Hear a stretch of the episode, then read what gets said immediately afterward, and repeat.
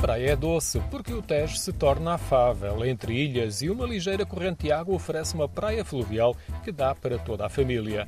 Areia, poucos declives e um amplo espaço à beira-rio tornam convidativa a Praia Doce. É um sítio muito agradável. Tem lá mesas, tem lá fogareiros para quem quiser grelhar coisas. Dá para tomar banho quando a maré está cheia, porque também é uma vazante do Tejo. Então dá para passar lá boas tardes ou para passar lá um dia inteiro. Tem árvores, assim como tem aqui, e também tem uma paisagem muito bonita. Descrição é de Nélia Rangel, que encontrei um pouco antes da praia, no Bico da Goiva, um outro lugar doce junto ao Tejo. A praia fluvial tem estruturas de apoio, a área de lazer é muito grande e está repleta de árvores. Cada um pode escolher o seu recanto. Toda a área é preparada antes do início da época balnear. Quando passei por lá, um trator devastava o mato e alisava o areal.